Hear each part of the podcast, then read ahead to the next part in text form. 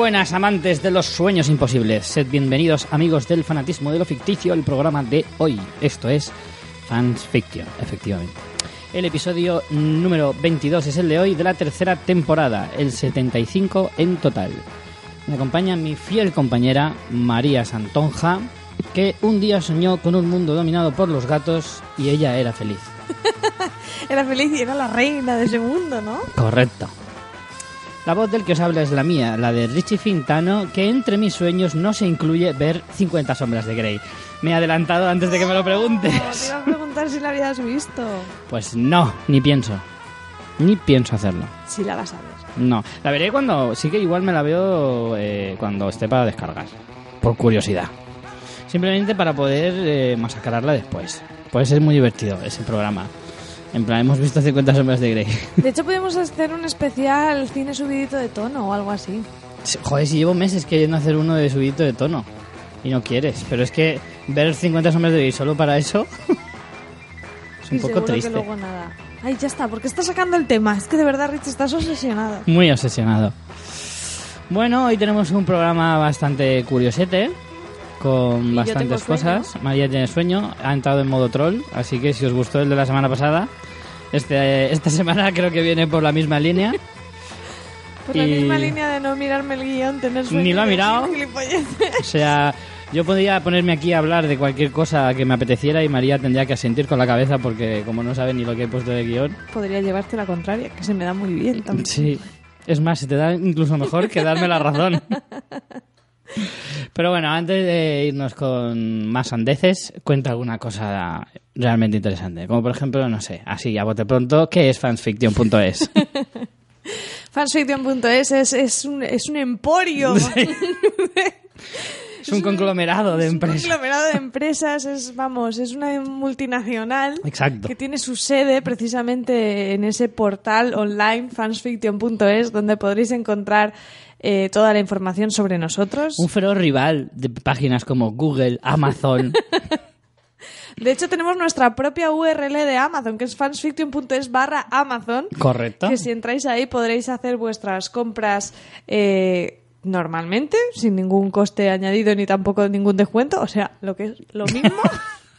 Pero a nosotros nos da una pequeña comisión y, Y viene un señor de Amazon a darnos un abrazo. Cada vez que compráis por Amazon, un señor de Amazon con una gorra que pone Amazon viene y, os- y nos dice gracias y nos da un abrazo y se va. esa es está. nuestra comisión. Exacto. Así que si queréis hacer feliz a un pobre trabajador de Amazon y a nosotros, por favor, hacedlo a través de ese enlace. Y después tenéis todos los enlaces de los programas, programas anteriores, programas atemporales que podéis escuchar en cualquier momento de pasadas ediciones, como por ejemplo se me ocurre especial Robin Williams, mejores actrices. ¿Alguno Mm. que se te ocurra a ti? Pues mira, del año pasado, por ejemplo, teníamos uno muy bueno sobre los antihéroes en las series, que fue muy bueno aquel. Indiana Jones. De Indiana Jones. Ese también es de este año. Podéis ir rebuscando. Hay un buscador también. Si os gusta También. mucho una serie o una peli, pues buscarla. A lo mejor hemos hablado de ella. Y también tenéis nuestros otros dos podcasts. El de Juego de Tronos, que actualmente está en parón.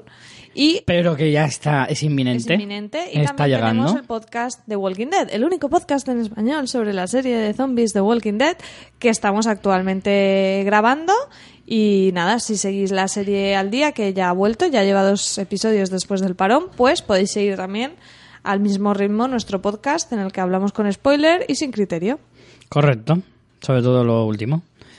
Em, vale, ¿quieres hacer algún tipo de promo más sobre nosotros mismos o ese gran... No, voy a hacer ¿Emporio? una pequeña promo sobre otras personas. Es la colonia de Gatos Lomolán, que es una- nuestra pequeña labor social que hacemos.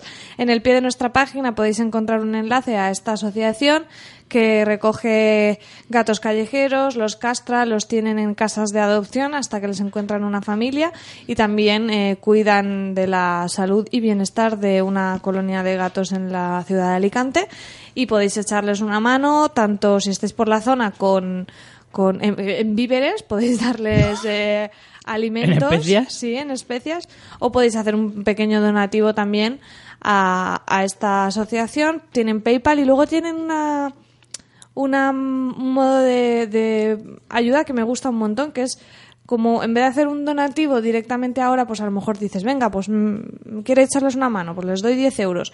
Pues en vez de eso es un euro al mes.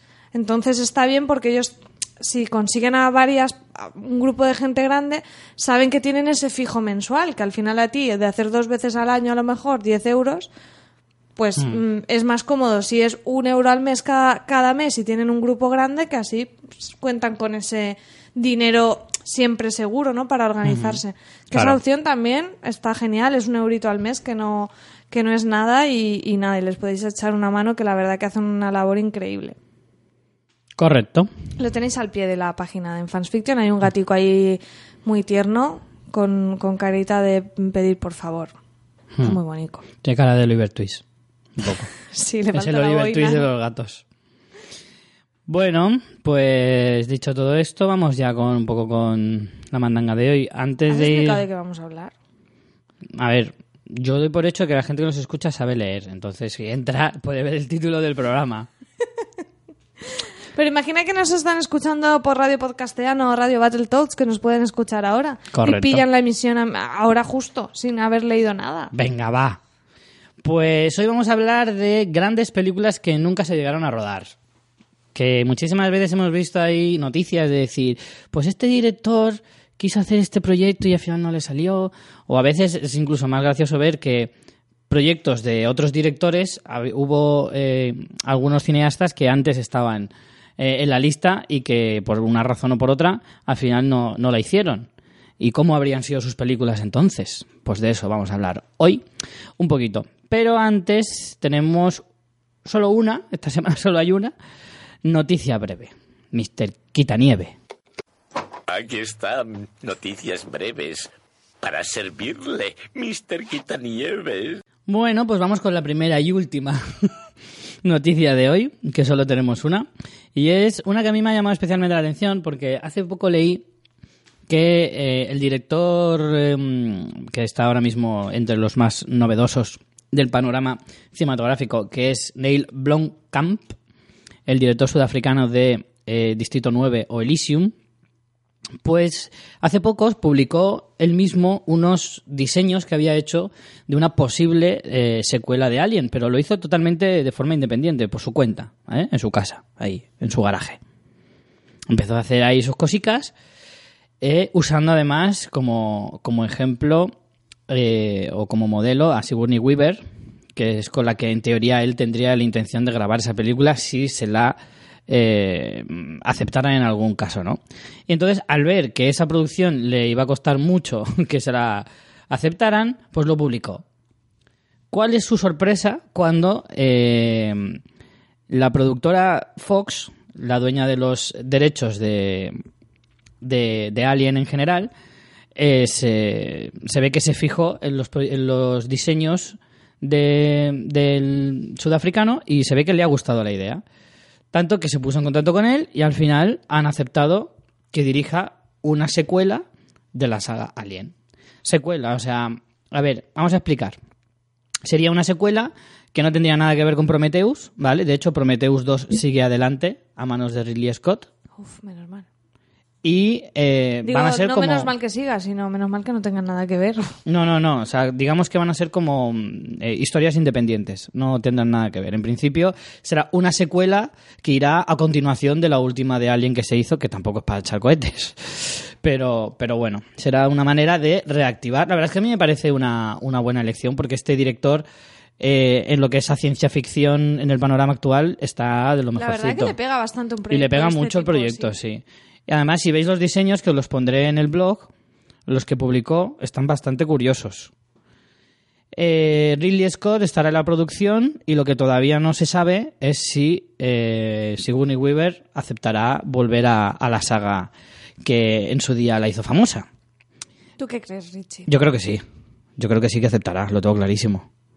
Lo tengo clarísimo, porque además, precisamente, eh, Sigourney tiene un papel en la última peli de, de Blomkamp que se llama Chappie, que está a punto de estrenarse. Ay, ay, ay, ¿has visto el tráiler? Sí. Yo no me podía tomar en serio una película que a un robo le llamaban Chapi. Me encanta el nombre, tío. Chappie. Es que mola un montón. Chapi es horrible. Chappie. Es como, no, no te lo puedes tomar en serio. Hay momentos súper como de tensión y de Mm. diálogos ahí súper, no sé, como intentando dar epicidad al momento y de repente, no, ¿por qué tienes que hacer esto? Porque realmente eres un robot, pero tienes conciencia tal. Chapi. Esta- No, es que no, no, no. Te lo rompe todo, ¿no? Te lo rompe todo. A mí me, me salió una carcajada en el cine. Pero carcajada. A mí me no mola, me mola, me mola mucho el nombre, tío. Es verdad ¿Chapi? que te, te da, te da poca seriedad, Como pero. si fuera el robot Punchy o algo así. Es que no. A ver, ves el tráiler y dices, esto es una mezcla entre Yo Robot y cortocircuito de los 90, ¿sabes? Se tiene toda la pinta de ser bastante parecido. Eh, pero bueno, como decía, me parece una, a mí me parece una lección bastante acertada, eh, porque el director este, al ser bastante innovador y dentro de la ciencia ficción, eh, está entre los más importantes. Eh, me parece que le pega bastante lo que tú decías, me parece que es muy buena elección y no sé, los diseños, ya os digo, están bastante currados. Pero que busque a alguien para que elija los nombres de los personajes nuevos, Eh. por favor. No queremos otro Punchy, Chapi. No hay fechas, no hay mm, nada más que se sepa, únicamente pues que, como os digo, la productora 20th Century Fox le ha dado el ok y poco más. Así que habrá que esperar todavía un poco, pero vamos, una noticia que ha causado sensación porque se ha hecho eco en casi todos los medios especializados. Esa era la noticia breve de hoy y bueno, antes de pasar al tema de hoy, una pequeña promo.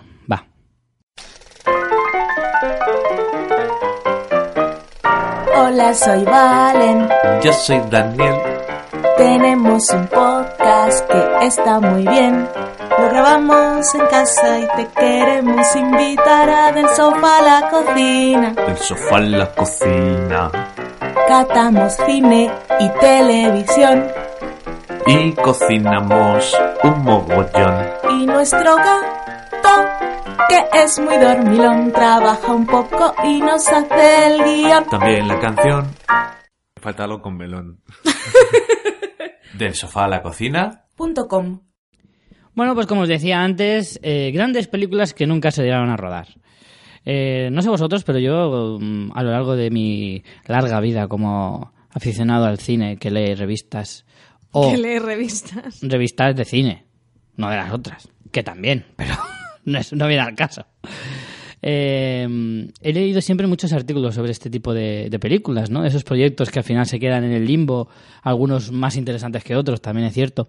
Pero, pero bueno, de hecho, te diría que incluso podríamos hacer más de un programa sobre este tema, porque solo hemos escogido cinco en este caso, pero podría dar para, para muchas más. ¿Cinco o seis? Seis. Pues dentro de unos meses hacemos una segunda parte. Además, si has escogido cinco, seguro que Seis, seis. tendrás, bueno, pues seis, seguro que tendremos comentarios de, pues también está esta o la Hmm. otra. Así que con eso que nos mandéis podemos hacer una, una segunda parte de este programa. Si os gusta, si nos decís esto es una puta mierda, pues entonces no. si nos queréis a pegar, Claro. pues entonces no. No vamos a hacer una segunda parte de puta mierda. Efectivamente, en eso tienes toda la razón. Vale, pues vamos a empezar por una película eh, que, se iba, que se iba a llamar Las Cruzadas eh, y iba a estar a manos del director Paul Verhoeven, el holandés, que en 1997 venía de haber rodado Showgirls y se estaba más o menos recomponiendo porque Showgirls fue un fracaso bestial, por si no os acordáis. Por si Bien. habéis intentado olvidarla. Claro, aunque yo la he visto un montón de veces esa peli. Es, muy Es la típica que ponen en la tele ¿no? y Sí. te la ves. Porque aunque fuera un fracaso en su momento, a mí siempre me ha hecho gracia. Al final va de stripper, ¿no? Claro, quieras o no, hay carnaza. Y bueno, venía de hacer Showgirls y venía un poco de eh, limpiar un poco el desastre que había hecho con ella eh, con la de Starship Troopers, que sí que tuvo bastante, bastante éxito.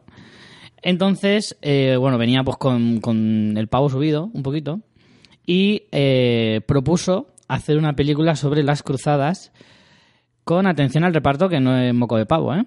Iba a tener a Arnold Schwarzenegger eh, de protagonista, que ya tenía apalabrado con él el papel en esta película, en la, donde iba a interpretar a Hagen, un ladrón que, que es arrastrado un poco contra su voluntad hacia eh, el conflicto de, de la Guerra Santa, mm, clásica de las, de las cruzadas que hemos visto toda la vida. Eh, a Arnold Schwarzenegger le iba a acompañar, ojo, Charlton Heston, Robert Duvall o Jennifer López. que lo de Jennifer López me ha parecido bastante chocante, porque una latina en las cruzadas... Un poco raro, ¿no? No sé. Hombre, a lo mejor puede pasar como Mora o alguna cosa Claro, así. yo creo que iría más De árabe. línea, ¿no? Sí, probablemente. Pues claro, estamos hablando de 1997, que éramos jovencicos todos ahí, ¿eh? Y nosotros, yo tenía 10 años. Hombre, ya, pero nosotros no íbamos a participar en la película, entonces tampoco tiene mucho que Hombre, ver. Charlton Heston no era muy jovencico, ya estaba Hombre, no, marcado, ya. Charlton Heston ya- pasa- ahí era viejo y ahora es mega viejo, ¿sabes? Claro, no, ahora es medio me- mega muerto, en realidad. Puede ser muy, muy viejo. ¿eh? sí quiero decir, no ahora, sino más recientemente.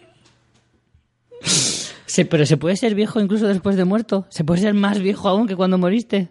O ya no puede. cuenta. Se puede ser momia. Sí, pero pa- para eso tiene que pasar mucho. O no, a lo mejor no tanto, porque algunos ya son momias antes de morirse. Claro, tienen eso adelantado. Claro. Bueno, ¿por qué no se hizo esta peli? A ver, motivos. Uno, precisamente porque justo en esa época la Porque productora... las cruzadas es un tema un poco ya de mierda.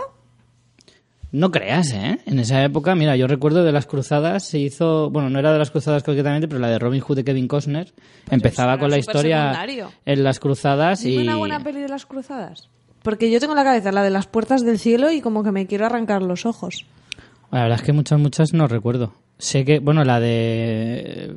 Bueno, la del Reino de los Cielos no iba por esa, ese- esa, las puertas no, los reinos, eso. El Reino de los Cielos de Ridley Esa Scott. de- de Orlando pero Bloom, que era como Es que eso era un como- Mm. desastre en toda regla.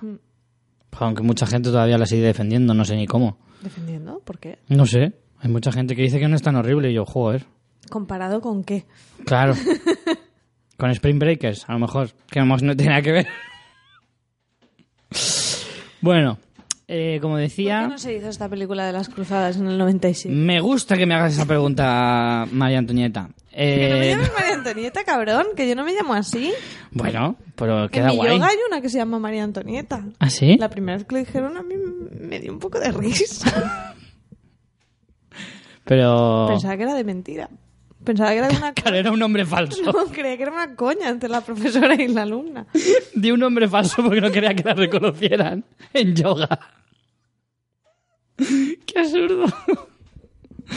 Bueno, ¿por qué no se hizo esta película? Pues porque la productora que se iba a hacer cargo de ella eh, iba a ser la de Carolco.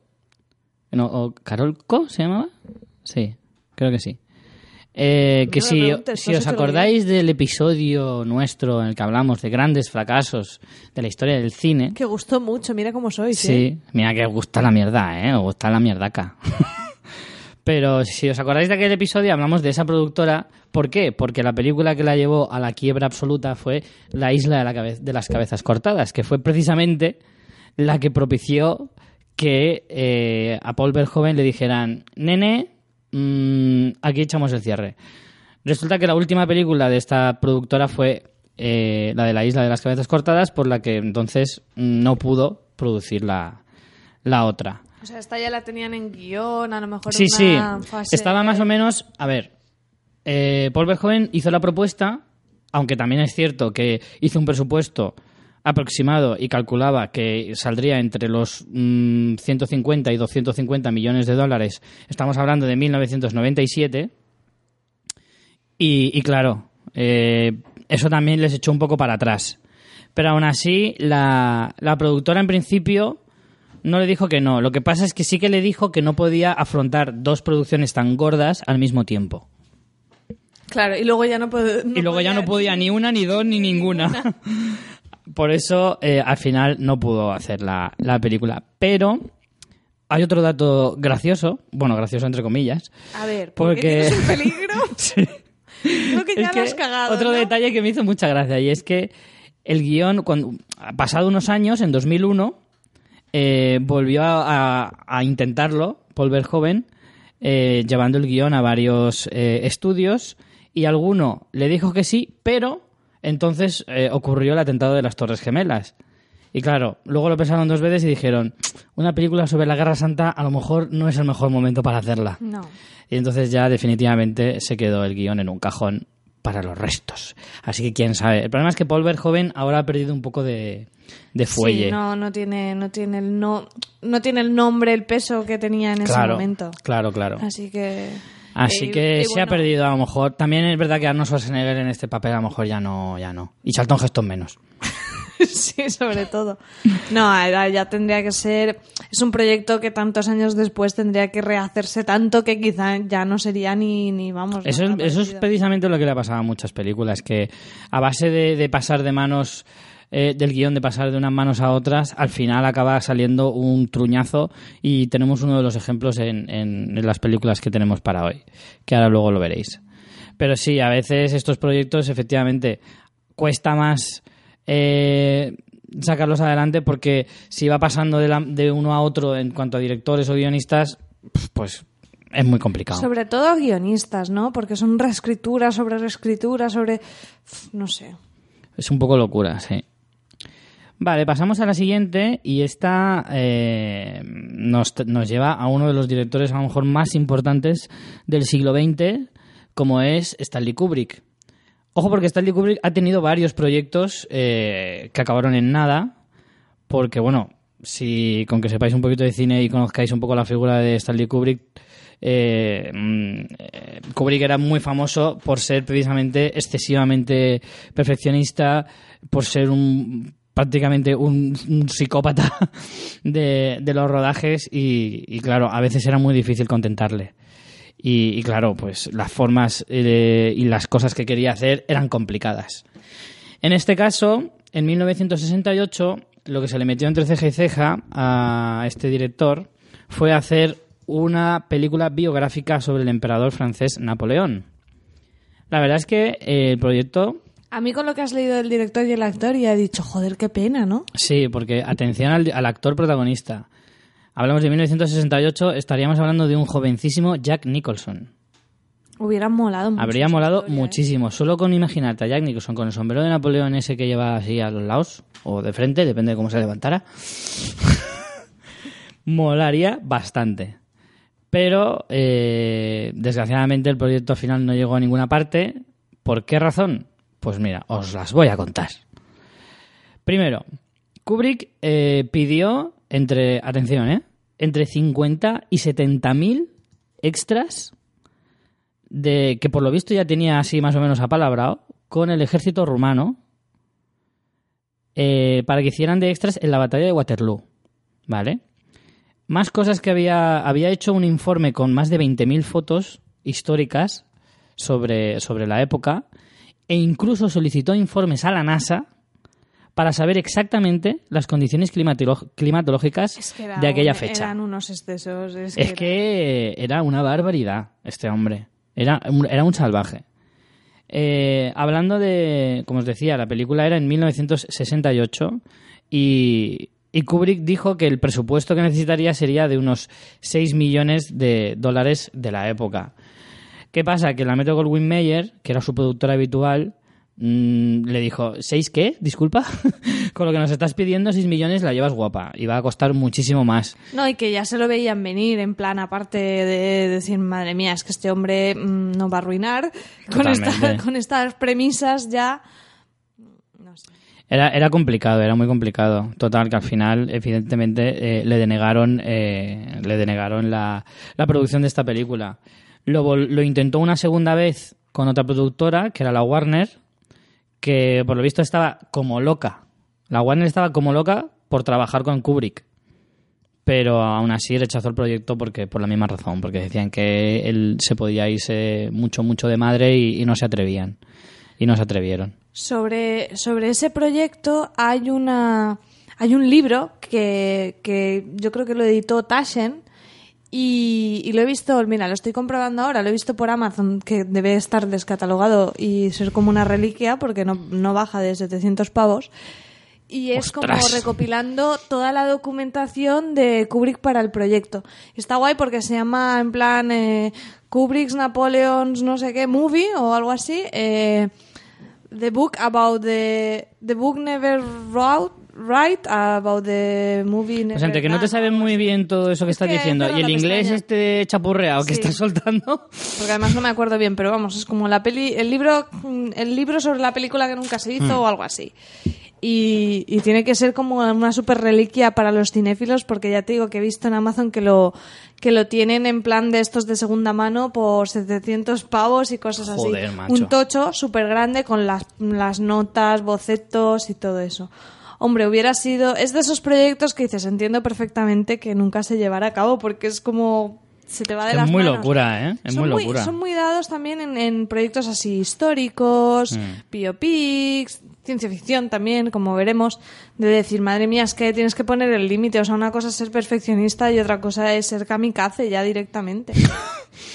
Hombre, también es cierto que a grandes historias requiere mayor despliegue, eso es cierto. Estamos sí, no hablando jodas, de uno de, los personajes históricos más importantes de la del NASA, ul- de saber cómo, o sea, realmente Hombre, eso me parece excesivo. Eso a nivel de narrativa de la historia te va a influir. Es igual que, por ejemplo, está muy bien que tú te documentes de los eh, vestidos y trajes de época como eran para intentar ser fidedigno. Pero, pero tampoco te vuelvas loco, o sea, eso tiene que dar un, ambienta- un ambiente de credibilidad, no necesariamente de veracidad. No es un estudio. Te- que No es un documental, claro, tampoco. no- no hace falta que sean los botones exactos como en muchas películas de estas que es como, ¿no? Y entonces los trajes son hechos a mano como se fabricaba en su época. ¿Realmente eso eh, va a lucir en pantalla? O sea, el problema es que no muchas veces en este tipo de proyectos pasa mucho que se obsesionan con cosas que gastan tiempo, recursos y, y- y moral de todo el mundo para cosas que es que luego no son Años de vida de la gente. Sí, luego no son perceptibles en pantalla, entonces Sí, sí, es eso un es verdad. absurdo. O sea, ¿realmente te importa tanto lo del clima? ¿Va, ¿Va a influir tanto en la historia que tú vas a contar? Porque al final es una historia. Claro. No sé. Pero bueno, hubiera sido muy Sí, en eso estoy de acuerdo contigo, pero también es verdad que efectivamente, joder, si estás hablando de uno de los personajes históricos más importantes de, de los últimos cinco siglos, perfectamente, es lógico que el despliegue tenga que ser eh, acorde a la importancia histórica, ¿no? Pero, pero claro, es que estos proyectos eh, se ha visto que no siempre te salen bien y que te puedes pegar un batacazo tan grande que a lo mejor luego te cuesta levantarte. Hombre, y ya lo hemos lo visto en algunas en algunos casos eh, volviendo a acordarme otra vez del programa que el que hicimos sobre los fracasos de, de- del cine algunos de estos fracasos tan grandes han acabado con productoras enteras entonces claro hay que tener muchísimo cuidado con esas cosas y Kubrick no era un tío eh, con el que te podías sentar a hablar las cosas tranquilamente y decirle mira si esta carcasa eh, francesa en vez de ser azul cian es un azul marino normal y corriente, pues no pasa nada. Y el otro, ¿qué, qué, qué, qué? Y de sillas en la cabeza, tranquilamente. Entonces, claro, eh, hay que entender también un poco la figura del productor en este caso, ¿no? Sí. Pasamos a la siguiente. Sí, yo suelo decir eso, que a mí me hubiera encantado ver, sobre Sí, no, todo a Jack Nicholson por en supuesto, este personaje. Por supuesto. Aunque tendría que ser, Jack Nicholson tampoco es que sea bajito. ¿No? Pues no lo Para sé. hacer de Napoleón, que Yo era la más bien última vez que retaco. lo vi no me, no me pareció ni bajito ni alto. Es más, yo creo que de hacerse mayor a lo mejor ha encogido, pero de joven era más bien no, estatura no media. diría yo que era alto este hombre, no lo sé. En IMDB te pone la altura de los actores, si quieres lo miramos. Vamos a mirarlo. Ah, Te lo voy mirando, Richie, Venga, porque esto es un dato totalmente Hombre, es muy relevante. Hombre, vamos a ver, la figura del personaje, es- bueno, la figura no, el, perso- el- el personaje histórico en sí, Napoleón, siempre se ha dicho que era muy, más bien tirando a enano. Pero bueno, da igual, mira el que hace de, de Gimli en El Señor de Sí, los Anillos, bueno. es un tío que mide dos metros, ¿sabes? Ya, el problema es que la película se hizo como 30 años después de la que en teoría iba a hacer Kubrick. A lo mejor esas técnicas todavía no estaban muy, muy bien A ver, yo te he dicho que perfeccionadas. eso lo pone en, IM- en IMDB, pero no estoy seguro. Lo pondrán en Wikipedia. Bueno, yo creo que estaré en el metro 70. Jack Nicholson, perfectamente. 1,74. Uy, casi. 1,74. Bueno, Napoleón, yo si llegaba al 1,60, gracias, se supone. ¿Qué problema tienes con los bajitos? Si tú eres Ninguno, bajito. ¿qué cojones? Si yo soy prácticamente un hobbit, no tengo ningún problema con ellos. Si tuviera los, los, los pies más peludos, ya sería prácticamente un hobbit. Pero no, los tengo bastante limpios de, de pelos. Gracias por esa imagen. Seguro que es un detalle que no sabíais de mí, y ahora lo sabéis. Pasamos a la siguiente. Eh, uno de los directores más importantes también del siglo XX y actualmente del siglo XXI no es otro que James Cameron. Desde de eso luego, no hay ninguna duda. El director más taquillero, eso lo tenemos claro. Haciendo referencia también a otro de nuestros programas que hicimos las Estamos de un pelis, spameros hoy que flipas. las pelis más fracaso y las pelis más taquilleras también correcto, hicimos. correcto. Pues James Cameron eh, en 1991 se reunió con el afamado Stan Lee, dueño de, de Marvel Comics. Eh, ¿Para qué se reunió? Porque eh, el señorito Lee estaba muy interesado en, en sacar adelante la franquicia de Spider-Man a nivel cinematográfico. Y a Eh, nivel pijamas infantiles también. También. Estaba bastante interesado. Bastante. La verdad que es que yo lo entiendo, ¿eh? Porque yo si fuera niña, ahora, a día de hoy, lo fliparía con un pijama de Spider-Man, ¿eh? Hombre, por supuesto. Es demasiado guay. Entiendo que los vendan como churros. Yo tengo una foto de uno de mis primos pequeños con la con vestido de Spiderman colgado del marco de una puerta. Sí, y dándolo todo, es ¿eh? genial. Porque yo he visto esa foto. Es genial esa foto, me encanta. La tengo además en el corcho de mi habitación por los siglos. El chaval ahora tiene 18 años que cada vez que ve la foto dice, tío, quítala de ahí, por favor. Ni hablar, ni hablar. El caso es que, bueno, eh, a Stan Lee le pareció que Cameron eh, era el director idóneo porque ya la había que sí que le conseguido... un proyecto así a James Cameron, chico. No ha entrado en esa... Venía de hacer precisamente Terminator 2 y Alien. Entonces, claro, en lo que a ciencia ficción se refiere, estaba on fire. Cameron. on fire totalmente. Y entonces, eh, bueno, empezaron a negociar ahí la idea, ¿no? En 1993, eh, Cameron le entregó el primer guion a Stan Lee y, y él en una entrevista eh, lo calificó de magnífico. Le parecía totalmente redondo. Pues estaba, entonces, ¿qué sucedió? Si Cameron estaba encantado, me Lee estaba maravillosamente feliz con esto, ¿qué fue lo que pasó? Pues que en esa época no es la Marvel de ahora, ¿vale? Marvel Films eh, se creó hace en realidad no muchos años. En esa época Marvel estaba bastante jodida y eh, los derechos de los cómics se los estaban un poco rifando. Lo que pasa es que Marvel estaba mm, un poco, pues, como digo, estaba jodida en, el tema económico y se tuvo que deshacer de, de los derechos un poco de mala manera, que eso también lo hemos comentado alguna vez, que al final se los quedó Sony, pero en 1995 eh, hubo ahí una movida porque estaban Carolco, de la que estaba hablando antes, la que no hizo las cruzadas. ¿eh? Es que Carolco estaba a tope. Pero es que no nos damos cuenta de lo, fra- lo, lo tremendo que fue el fracaso de la isla de las cabezas cortadas. Pero esta productora estaba eh, pujando por los derechos de Spider-Man al mismo tiempo que Sony. además con ese nombre tan feo, ¿eh? Sí, sí. Al mismo tiempo que Sony y la Metro Goldwyn Mayer. Finalmente, después incluso entraban en juicios y todo, ¿eh? Estuvieron varios años eh, peleándose por ella. Y al final... Spider-Man ha dado mucho de sí, ¿eh? Sí, sí, sí, muchísimo. Y finalmente la película acabó eh, en manos de Sony en 1999, que eso también lo hemos comentado, que creo que fue por la ridícula cantidad de 7 millones de dólares, que a día de hoy es totalmente ridícula. Richie, ¿y por qué Spider-Man también es importante en, en nuestras vidas? Cuéntalo, va. Ese es un detalle bastante importante, es cierto. El día que se estrenó la primera película de Spider-Man, que además incluso te podría decir la fecha. Te vas a quedar Yo también. todo loca. Eh, A ver, dila. 21 de junio de 2002.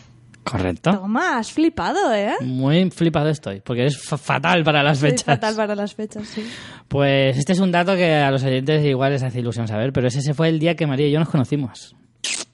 Ayer, ayer no. El, el último podcast que grabamos creo que hablamos en el de las historias de amor, ¿no? Hablamos de lo de que a veces hay personas que te acuerdas de la fecha en la que las conoces. Bueno, no, la- no hablábamos de fechas, hablábamos del- del momento, El ¿no? momento en sí, claro. que por algo te llaman la atención o lo que sea, o aunque te llamen la atención puede ser porque están haciendo el gilipollas, pero te acuerdas del momento en que les conociste. Y, y sí, yo te conocí el día del estreno de Spider-Man porque tú ibas a ver Spider-Man con una amiga mía. Exacto. Bueno, y más amigos. Correcto. Así que al final fuimos todos. Ah, no, tú no, viniste no a verla, es verdad, tú no viniste. Yo no fui, pero luego fuimos a verla otra, Otra vez, ¿no? sí, sí, ¿Puede sí. ser? Sí. Era- era- éramos muy inconscientes en aquella época. Como para ir a ver ¿Te has Spider-Man dos veces. cómo el cine, o sea, el cine ha marcado nuestra vida totalmente? De ¿eh? siempre. Eso, de siempre. Qué bonito, qué bonito. Pues después Ahora de este dato tan relevante... entre gente que dirá, me importa una puta mierda. Exacto. Y los, los oyentes que dirán, ¡ay, qué ¡Ay, bonito! sí! ¡Qué tierno! Pues efectivamente, aquel día marcó nuestras vidas y la de James Cameron. Que estaba en su casa llorando. Claro. No, en realidad, cuando, cuando ya los derechos cayeron en manos de Sony y ya iba a dar luz verde al proyecto, fueron a la puerta de James Cameron a decirle, oye, que ya, ya puedes empezar. Y le dijeron, sí, si sabes contar, pues no cuentes conmigo, bonito. No, ahí dice que ya su tiempo pasó y que él ya no estaba interesado en el proyecto. También venía de ganar chorrocientos millones de Oscars y chorrocientos millones de dólares con Titanic. Entonces le dijo, "Mm, me voy a poner yo a hacer ahora Spider-Man. Sí, claro. Correcto. Pijamas de niños, hombre. Claro, claro. Me salen los barcos por las orejas. Así que ahí se quedó. Pero la verdad es que hubiera sido bastante interesante, ¿eh? Bastante Yo interesante. creo que lo hubiera hecho bien, mira lo que te digo. Sí, sí, yo también lo creo.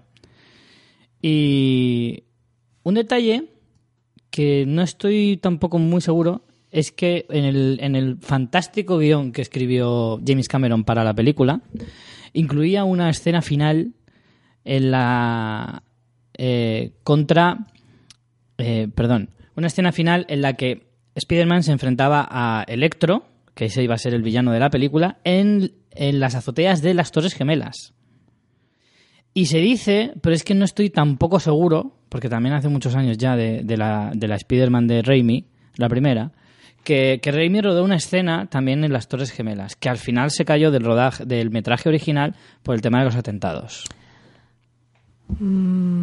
Puede Yo ser, he visto algún vídeo, pero sí, sí, no sí, estoy seguro de si es un fake, Claro. porque es el vídeo no tiene muy buena calidad y no se puede saber tampoco muy bien si se fue así o no.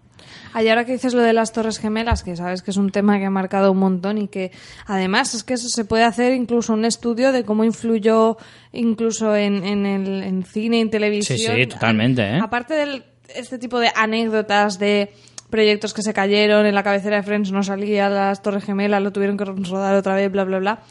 Cómo, cómo cambió, ¿no? De los malos, de tener a los rusos de malos, a los chinos Ah, no, de por supuesto. malos y ya empezar a tener a, a los... Ahora ya siempre me lío, no sé si es correcto decir árabes, porque no todos son de países árabes, pero sí, en, el caso de malos de películas suelen ser árabes, Sí. suelen ser pakistaníes y cosas así.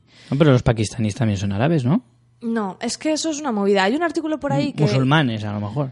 Es que es- está en plan... eh, una cosa es la religión. Hay países que son de religión mus- que tienen gente religiosa mm, musulmana, que es la religión mayoritaria, pero no están dentro de lo que son los países árabes, que es zona geográfica. Ah, Entonces es una movida. Yo nunca lo sé decir bien. Y el caso es que hay un artículo por ahí por internet que, que, mm, que encontré que me encantó porque lo explicaba, pero ya se me ha olvidado. Era un, Claro. un pitote. Por eso siempre lo digo como entre comillas, nunca se hace. Ahora se, se turnan. Ahora normalmente o son árabes o son norcoreanos. Ah, es verdad, norcoreanos. Ahora se turnan un poco.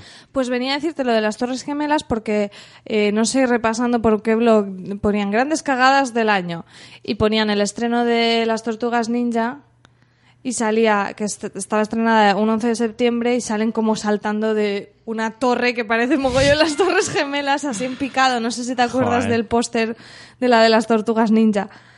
No, no me acuerdo. Pues están como como se ven como las caras como tomada muy muy de cerca como si estuvieran cayendo en picado y en un edificio en plan rascacielos detrás Hmm. Joder. y abajo en plan en la fecha de estreno 11 de septiembre pero bueno que vamos a ver ya también han pasado unos años sabes superémoslo un poco ¿Tú crees que eso estaba hecho a posta o no? que no que va no, no está hecho a posta pero está pues que a lo mejor alguien no pensó que era desafortunado no sé Vaya tela. Bueno, pero no sé. A mí también, este es, es otro de los proyectos que digo, joder. hombre seguro Hubiera mejor molado que San bastante, Raimi, ¿eh? ¿no? que lo odias tanto Hombre, por supuesto. Para hacerlo mejor que San Remi tampoco hay que correr mucho. Aunque también es cierto que el nuevo tampoco lo ha hecho demasiado bien. no les ha salido demasiado bien. A pesar del, del dineral que han, que han recaudado gracias a, a la franquicia de, de, de Spider-Man. Pero no sé, yo creo que en un, en un James Cameron que estaba en plena forma en esa época, la verdad es que me hubiera gustado mucho verlo. ¿eh? Hubiera cambiado el cine de superhéroes. Perfectamente, perfectamente. De hecho, muy a mi pesar, Spider-Man de San Raimi cambió el cine de superhéroes eh, eh, con tal y como lo, como lo conocemos ahora. De eso yo estoy seguro. Fue en Hombre, realidad la pionero. primera- la primera está bien. La- bueno, es que el problema es que esas películas envejecen muy mal. Envejecen fatal. Puede ser, yo es que hace muchos años que no la vuelvo a ver. Yo creo que las de ahora van a envejecer bastante mejor. No todas, porque hay algunas que son malas ya de por sí, que si son malas ahora lo van a ser toda la vida, eso está claro. Pero las que son buenas ahora creo que van a envejecer mucho mejor. Tú ves ahora las de Spider-Man que han pasado ya mm, 12 años de la primera, y, o 13, y te quedas diciendo, joder, macho. Ese duende verde con esa careta del juguetilandia y esas mallas, dices, madre mía, los trajes de ahora están mucho más currados, tío. Y son, no sé, creo que son películas que, que con el tiempo mejorarán bastante. Eso Mejorarán a lo que había antes. Otro programa que podemos hacer un día. Películas que envejecen bien y películas que envejecen mal. Mira, las de Batman, por ejemplo, las antiguas, las de Tim Burton y las de Están luego... las más antiguas, las de Splash. Bueno, sí, esa era televisión, pero esa era Qué grande, televisión. A mí me encanta. Genial. Me parecen súper divertidas. Eh, las de Tim Burton no han envejecido mal. Tú las ves ahora y efectivamente, hombre, sabes que es una peli de los 90, pero, pero te gusta ese, ese, Sí. esa estética. De hecho, yo esta Navidad vi, vi una, no me acuerdo cuál era. Un trocillo de una que la echaban por la tele. y digo, ¿Cuál "Tío, era el pues malo? Está bien. Era el Joker. Pues entonces es la Era la primera, la, primera, de Jan sí. Nicholson. Sí, sí. Claro. Es que tú ves esas ahora. Es que la vi en modo siesta, ¿sabes? Claro. No dormía, me. Las dos primeras que son las de Tim Burton creo que envejecieron muy bien. Las ves ahora y las tiene ese rollo retro muy chulo. Luego las dos siguientes, vamos, son un, un horror. Pero ya lo eran entonces. O sea, esas sí que han envejecido mal. Esas están en la categoría Spider-Man también. Las de Joel Schumacher, que eso es para matarle al Joel este también. Eh, bueno, pues ya que seguimos con- ya que estamos con cómics, sigamos. De esta creo que hemos hablado alguna vez y seguro que os suena. Mm. En 1996, la Warner hizo una especie de casting. Hizo una especie de casting para eh, sacar adelante una de sus mayores franquicias, que es Superman. ¿Vale? Entonces, eh, se ve que citó a varios directores eh, a una reunión y que cada uno diera su- una propuesta sobre el personaje para hacer una película. ¿Vale? Y uno de esos directores fue Kevin Smith del que seguro que conocéis y que alguna de sus películas como Clerks, El fricazo de Kevin Smith. exacto, como Clerks o, o Malrats o Dogma, varias de las películas de Kevin Smith seguro que habéis visto alguna.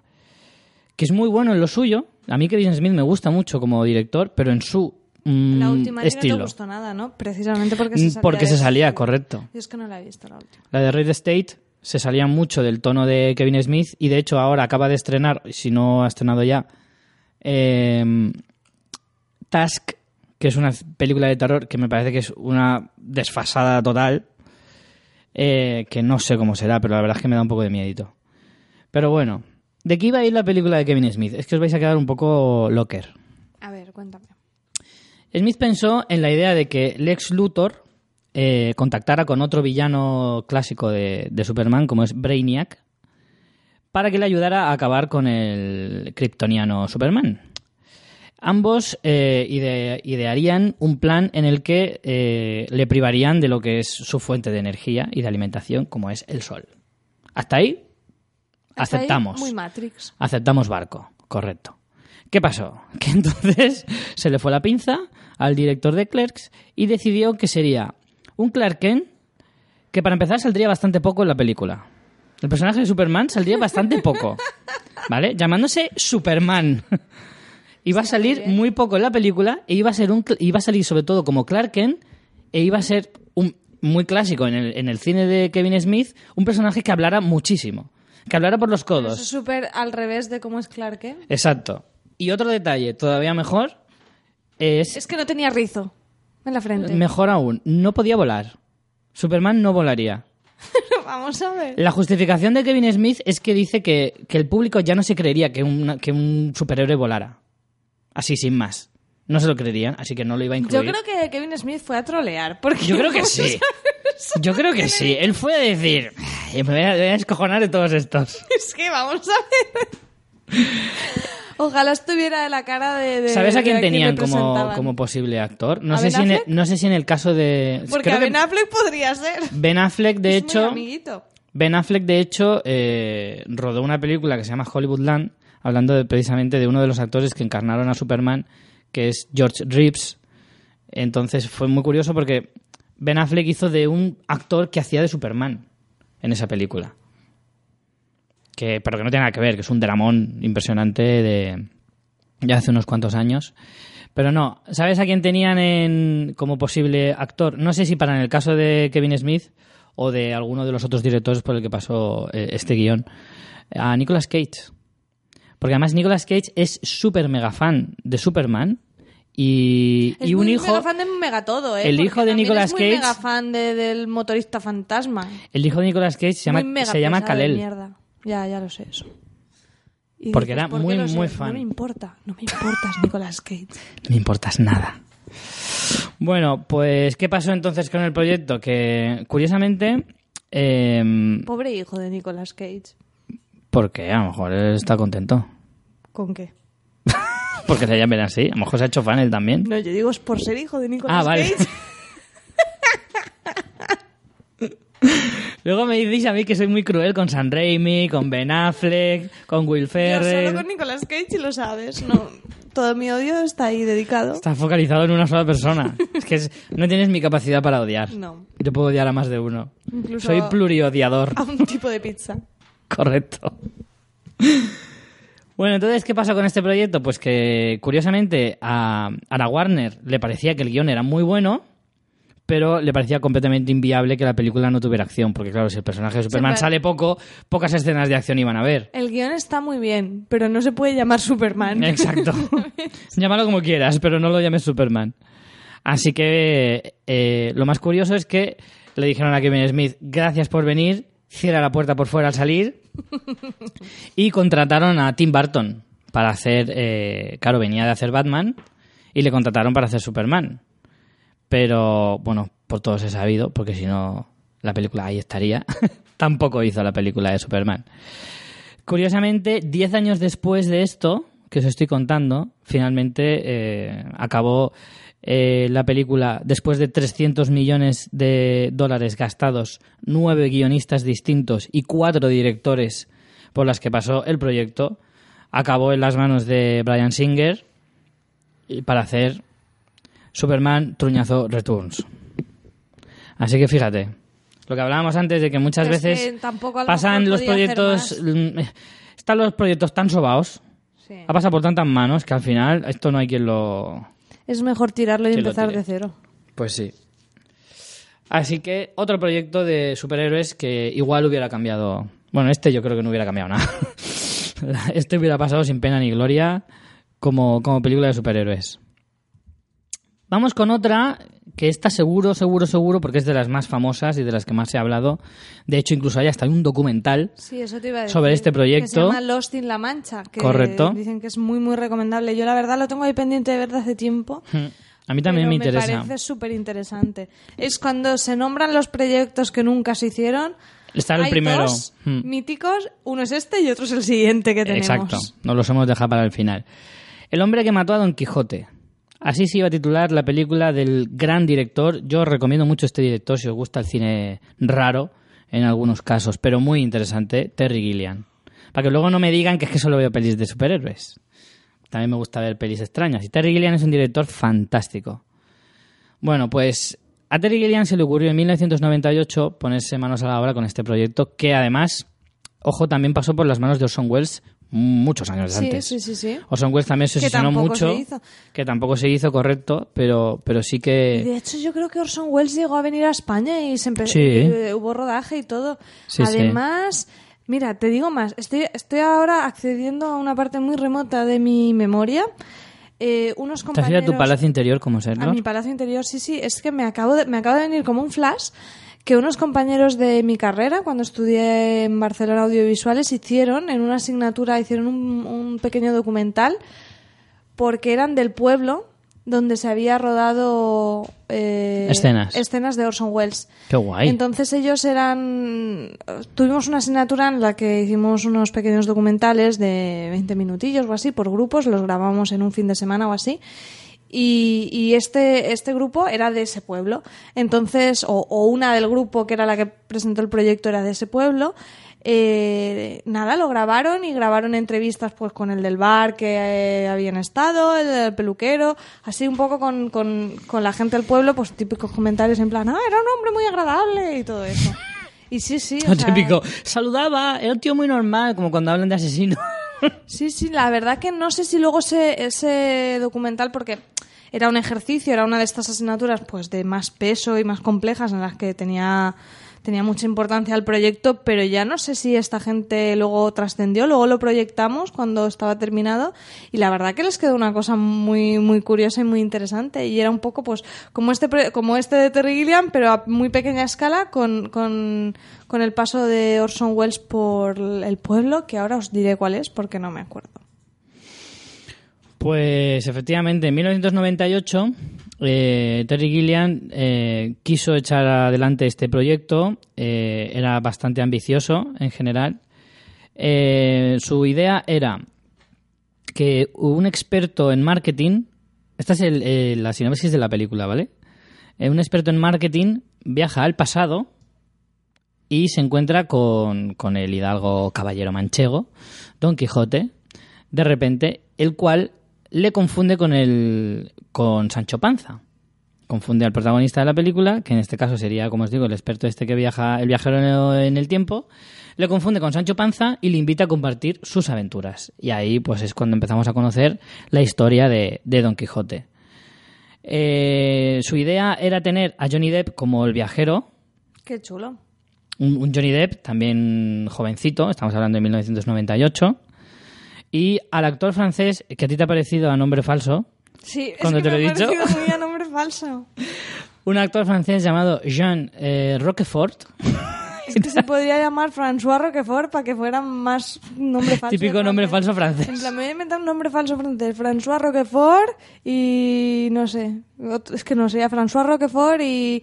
Y Jean Jean-Luc y Baguette. Y Fel. Pues, pues como os digo, eh, esa era su idea de hacer a, a tener a estos dos directo- a estos dos eh, actores como protagonistas. ¿Por qué no se hizo la película? Pues resulta que este eh, actor francés de nombre inventado, según María, tuvo una lesión de espalda muy grave y le impidió, porque empezó a rodarla, de hecho. Era Em- porque era una marioneta. Empezó a, a- Qué tonta eres. empezó a rodar la película y, tuvo esta lesión súper grave de, espalda y claro, no le permitía estar sobre el caballo y el, rodaje se tuvo que detener. Luego encima, como le, como le ha pasado a otras grandes producciones, condiciones climatológicas adversas y la falta de una aseguradora que no se quería hacer cargo de- del rodaje, al final provocó que la película se cancelara eh, cuando ya había iniciado, como os digo, eh, el rodaje. Pero Terry Gilliam es un director bastante mm, cabezón y se empeñó en que quería hacerla y varios años después, en 2010, quiso revivir el proyecto, esta vez con, atención, Evan McGregor en el papel que iba a interpretar Johnny Depp, el este viajero en el tiempo, y Robert Duvall en el papel de Don Quijote. Y es que el problema es que mm, yo me imagino a un Don Quijote siempre como muy delgadito y alto. Y Robert Duvall a lo mejor no me pegaba tanto. No, no. Me hubiera pegado no sé. más otro No, tipo de actor más... Tampoco Robert Duvall es que esté gordo el hombre. No, no, no digo que esté gordo, pero no está tan estilizado como te imaginas a, a Don Quijote, no sé. Y es que, ¿sabes qué pasa? Que en casa de mi abuela había una figurita de cerámica muy chula en la que salía, salían Don Quijote y Sancho Panza eh, dibujados como un poco al estilo de Lucky Luke, ¿sabes? Entonces sale súper, súper, súper delgadito, un Sancho Panza más regordete, pero veo ahí, además, incluso Rocinante, que era el caballo de, de Don Quijote, eh, era Rocinante, ¿no? ¿O ese era el de Lucky Luke? Ahora me estoy liando. ¿Cuál era el de. ¿Era el de Quijote? Sí, era, sí, era, ¿no? Tienes un apuntador. ¿Cómo se llamaba? Ay, ¿cómo se llamaba el de Lucky Luke? Me acuerdo que el, el perro se llamaba Rantanplan. Pero el caballo de Lucky Luke ahora no me acuerdo. Bueno, el caso es que el de Don Quijote sí que era Rocinante. ¿Ves? A veces soy culto y ni sé que lo sé. ¿Te das cuenta? Caballo de Lucky Luke. El caso que. mm, Que eso. Jolly, Jolly Jumper. Jolly. Jumper, claro, claro. Bueno, pues Rocinante, Rocinante, que era de Don Quijote, pues eso, tenía la figurita y hasta el, hasta el caballo estaba súper delgadito. Entonces, claro, yo siempre me los, los he imaginado así. Pero bueno, el caso es que en 2010 tampoco pudo llevar a, a buen puerto este proyecto porque no consiguió la financiación suficiente para poder hacerla.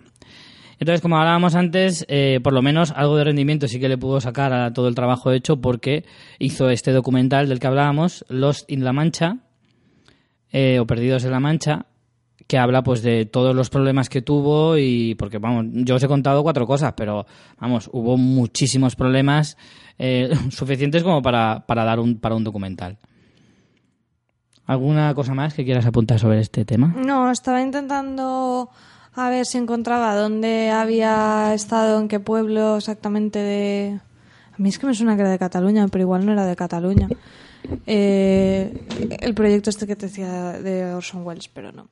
El de, el de Terry Gilliam es como mítico, pero creo que es que en Lost in La Mancha cuentan que les pasaron las mil y una cosas. Claro, claro, eso es lo que estaba diciendo. Y que en que el es muy gafe porque además a Terry Gilliam precisamente no le ha pasado solo esa, porque acuérdate con la de cuando se le murió Heath Ledger con la peli de Ah, bueno, sí, con el imaginario del el doctor imaginario Parnassus. Dr. Parnassus, que la tuvo que repensar totalmente la película desde, desde, vamos, es que cambió, cambió el actor en según las secuencias y además es que eso lo introdujo en la historia, o sea que tiene Al final le salió bastante bien. Hombre, no sé. Hombre, yo vi la película y me gustó bastante, me pareció, hombre, dentro de lo que es el universo Terry Gilliam, que como os digo, es un director que hay que cogerlo, que no se le puede valorar como cualquier otro director. Es de esos directores que es como tienen un género aparte, no es un estilo, es casi un género aparte. ¿Vale? La forma de narrar, la forma de contar las historias y la elección a la hora de, de escoger las historias que cuenta son muy mm, peculiares y súper distintas a cualquiera que vas a ver. Y sobre todo también eso, la narración y la forma de contártela.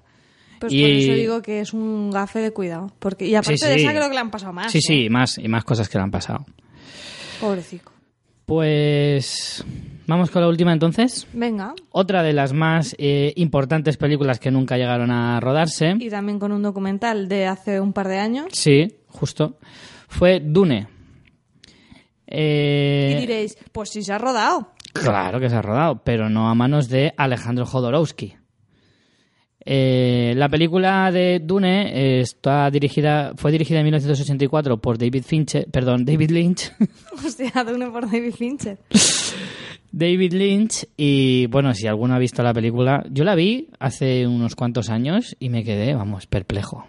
Perplejo de, de, de lo raruno que, que salió. Bueno, creo que no hay película de David Lynch que no lo sea, pero en este caso encima basada en una novela eh, eh, gráfica y, y con unos... También es que el despliegue... El despliegue de medios de la época era bastante jodido. En los Pero 80... yo no la he visto, pero dicen que, que Jodorowsky cuando fue cuando fue a verla fue ahí un poco como compungido o algo ahí un poco dolido, ¿no? Enfurruñado. De que era su Esto proyecto. lo quería hacer yo. Sí, pero que luego salió y dijo, bueno, pero me he quedado tranquilo porque es una mierda. Hombre. Que además Jodorowsky precisamente no tiene pelos en la lengua. No.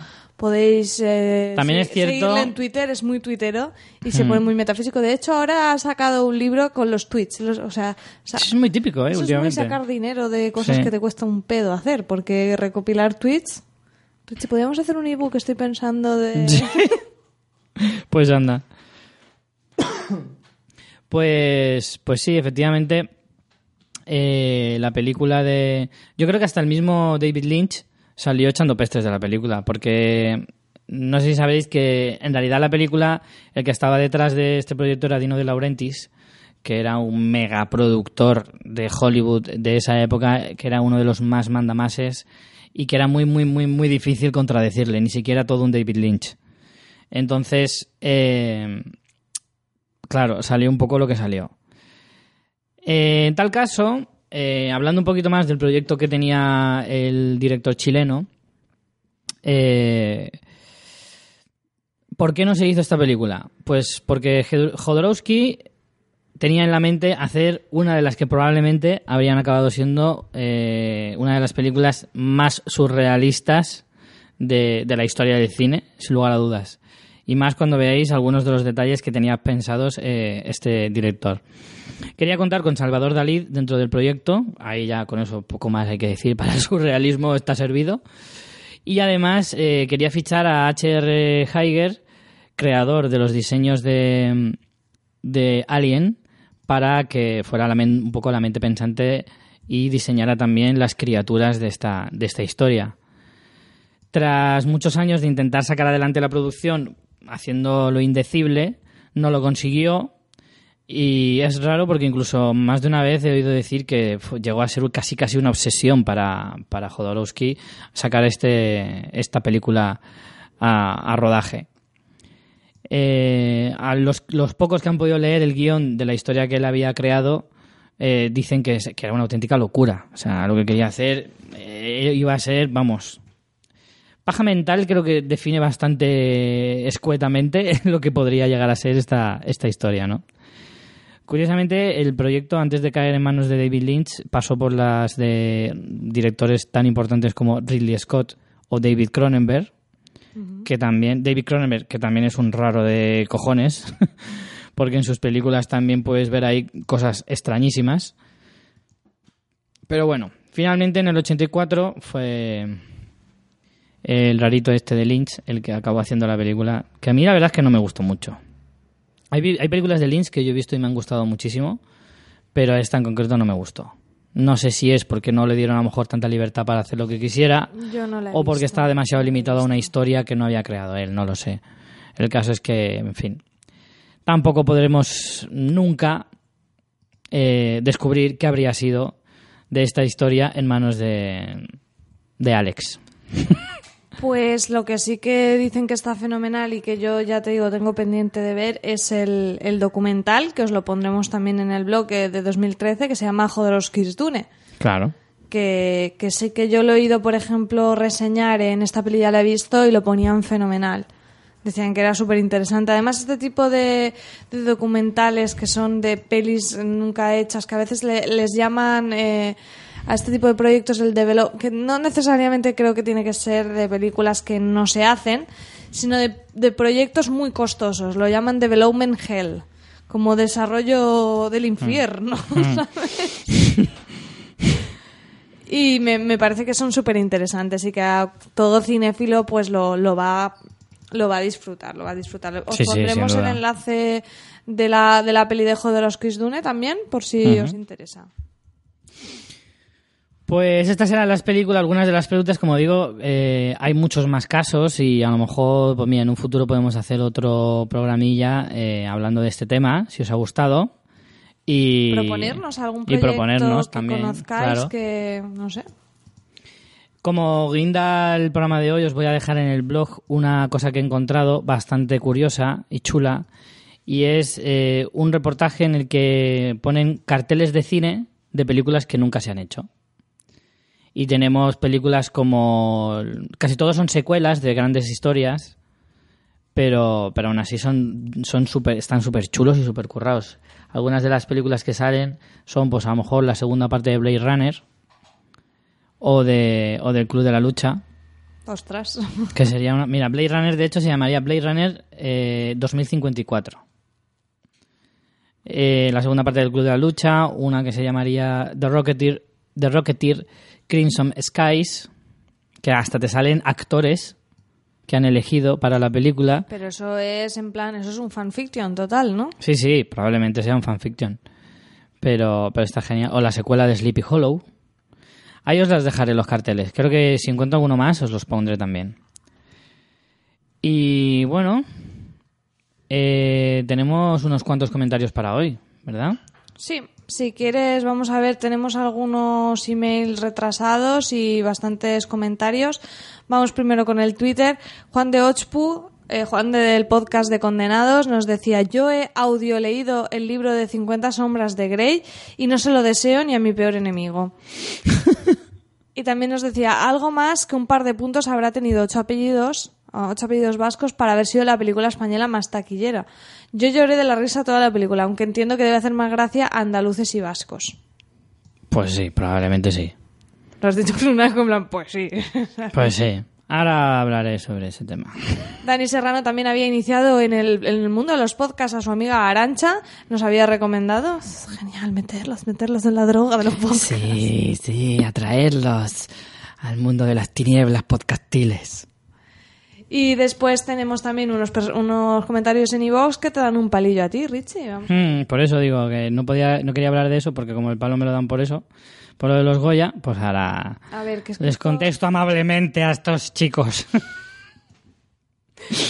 Vale, bueno, primero el palo y luego una, una pequeña historia de amor que ha habido en, el, en, los, en los comentarios de nuestro... de Así que lo he visto, lo he visto, lo he visto. sí. En los comentarios de nuestra película dedicada al amor ha habido una pequeña historia de amor. Vale, vale, primero el palo. El palo primero. Venga, primero el palo. Eh, Hugo, nos decía, Hugo Rosa nos decía, alucino con el Richie. El Richie, además. Es que ya lo dice... Toma rullero. Eso, es- eso ya es acusándote, ¿eh? Dice, no se ha visto ni una peli española quitando ocho apellidos vascos, tiene tela, pero pone a parir los criterios que se han seguido para los premios de los Goya. Tío, deja descansar un poco a los superhéroes y vete un poco al cine. Así podrás opinar con algo de criterio. Pero es que luego... Me encantaría poder ir más al cine, créeme. Después secunda la moción porque Crucifixo dice, estoy con Hugo Richie, ¿cómo puedes decir que no es justo los 10 premios a la, a la misma peli si no la has visto? ¿Podrías estar ante tu película favoritica?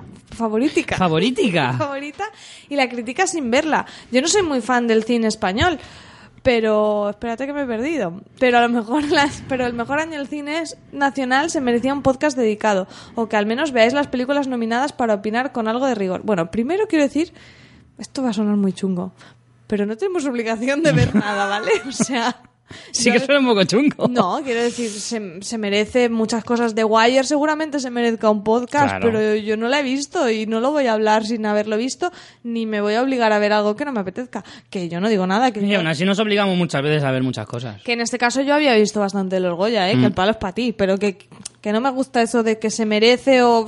El criterio no puede ser nunca se merece porque... porque no, porque Se no. merece según quién. Claro, ¿no? Y aunque se lo merezcas, que a veces no lo hemos visto.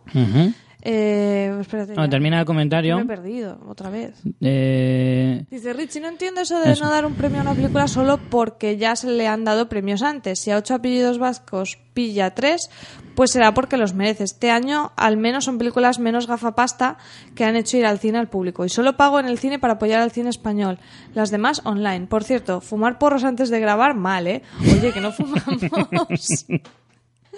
No, pero es un buen consejo. No hay que fumar en porros. general, en Claro. general. Solo tomamos A una ver. cerveza. Eh, simplemente decir, Por alusiones. por alusiones a que estos dos no- amables chicos, No voy a decir que lo de que nos obliguemos no me gusta, pero un poquito de razón tienen, ¿eh? Lo de que no puedes tampoco criticar si no las has visto. A ver, es que aquí hay una pequeña confusión y os voy a hacer un pequeño matiz. Yo no critiqué las películas, ninguna que no haya visto jamás la critico. Sin, solo si es de Ben Affleck, en- solo en ese caso. Pero sin haberla visto, normalmente no la suelo criticar, porque probablemente meta la pata. Efectivamente, yo puedo estar ante eh, con la isla mínima ante la, una de mis películas favoritas y por eso no la puedo criticar. En eso tiene toda la razón. Pero yo no recuerdo haberla criticado durante el programa de, de los, de- que hablamos de los Goya. No, pero por lo yo que critiqué, lo que critiqué fue el criterio eh, de la gala, de los premios, a la hora de concederlos. ¿Por qué? Porque precisamente la única que sí que vi fue Ocho apellidos vascos y me parecía injusto tres premios a esa película porque en mi opinión subjetiva creo que no se los merece. Porque creo que no sus interpretaciones no son tan buenas como para ganar un premio. Especialmente la de Carmen Machi. Eso fue lo que yo dije. No porque, se, porque ya se haya llevado dos, no se merece un tercero. No. Digo que de esos tres, por lo menos uno no se lo merece. En mi opinión. Y eso me da que pensar hacia el criterio de estos premios a la hora de concederlos. Eso es lo que yo dije. Yo no critiqué La Isla Mínima, ni El Niño, ni Loreac, ni Magical Girl, porque no las he visto.